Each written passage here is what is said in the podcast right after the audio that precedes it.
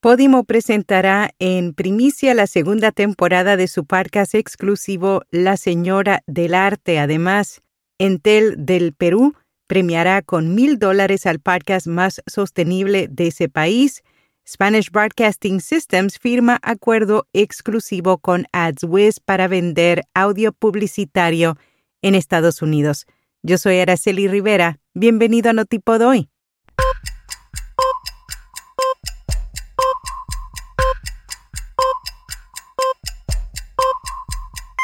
Notipod hoy, un resumen diario de las tendencias del podcasting.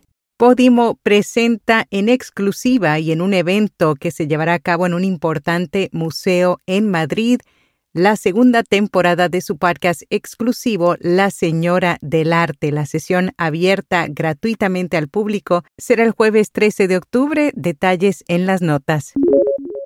Entel del Perú premiará con mil dólares al podcast más sostenible de ese país como parte de su compromiso con la difusión y concientización socioambiental. La empresa de telecomunicaciones lanza la segunda edición de su concurso de podcast a propósito.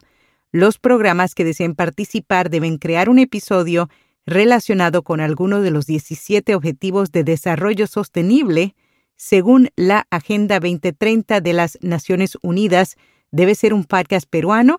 Las inscripciones estarán abiertas hasta el 4 de noviembre. SBS, Spanish Broadcasting System, firmó acuerdo exclusivo con AdsWiz para vender audio publicitario en Estados Unidos. Este acuerdo permitirá a la compañía aprovechar la tecnología de audio de AdsWiz. Además, se beneficiará de alojamiento, inserción de anuncios, gestión de campañas y la optimización del rendimiento se espera que el acuerdo mejore el acceso al contenido de audio hispano para los anunciantes. Lanzan High Note, una nueva plataforma de colaboración para músicos y podcasters. Quienes la utilicen podrán cargar una pista de música o un archivo de audio en su sala de trabajo privada e invitar a otros a colaborar. Podrán administrar diferentes versiones, conversar entre ellos y colocar notas escritas o de voz también podrán crear encuestas para obtener opiniones.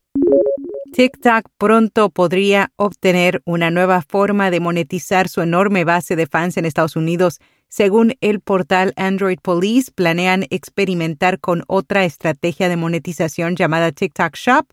La misma consiste en que los usuarios puedan comprar productos directamente en la aplicación mientras miran transmisiones en vivo. Este canal de monetización no es algo nuevo, pues la aplicación hermana de TikTok en China ya ha estado implementando este programa y ha obtenido buenos resultados. Facebook cerrará Bulletin, su servicio de boletines a principios de 2023. La reportera de medios del New York Times, Katie Robertson, dio la noticia a través de Twitter, aseguró que a todos los escritores se les pagará la totalidad de sus contratos. Un vocero de Meta dijo esta semana que 23 de los 25 escritores de noticias locales originales todavía usan la plataforma.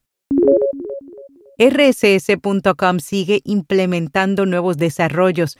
Durante el tercer trimestre de este año, la plataforma estrenó nuevas actualizaciones. Entre las principales agregó un estado de hibernación para los usuarios que deseen tomarse un breve descanso. Se asoció con Albi, para habilitar los pagos de Bitcoin Value 4 para que los oyentes puedan dar propinas a los podcasters directamente. Mejoró su panel de análisis de podcast y también la compatibilidad de dispositivos móviles con el sitio web. Y, por último, agregó una opción de borrador para los episodios de podcast.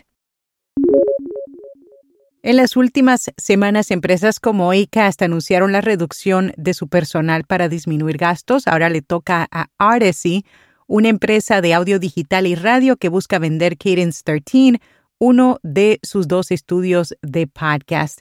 Te contamos en la newsletter de hoy cómo adquirieron Pineapple Street Studios en el 2019, compraron Popcorn también y te hablamos acerca de esa transacción. Según una información compartida en estos días por Axios, la compañía ha ofrecido el estudio a los principales gigantes del audio. Si bien algunos de ellos han expresado interés en comprar Cadence 13 y Pineapple Street Studios juntos, las fuentes dicen que ahora sí no tiene planes de vender sus otros activos de podcast.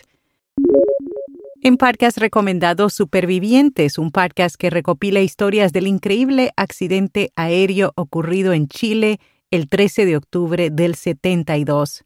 A 50 años de la Odisea de los Andes, este documental recupera audios perdidos grabados el mismo año del fatídico vuelo, en los que se escucha a quienes sobrevivieron contar su relato de lo que pasó. Y hasta aquí, no tipo doy.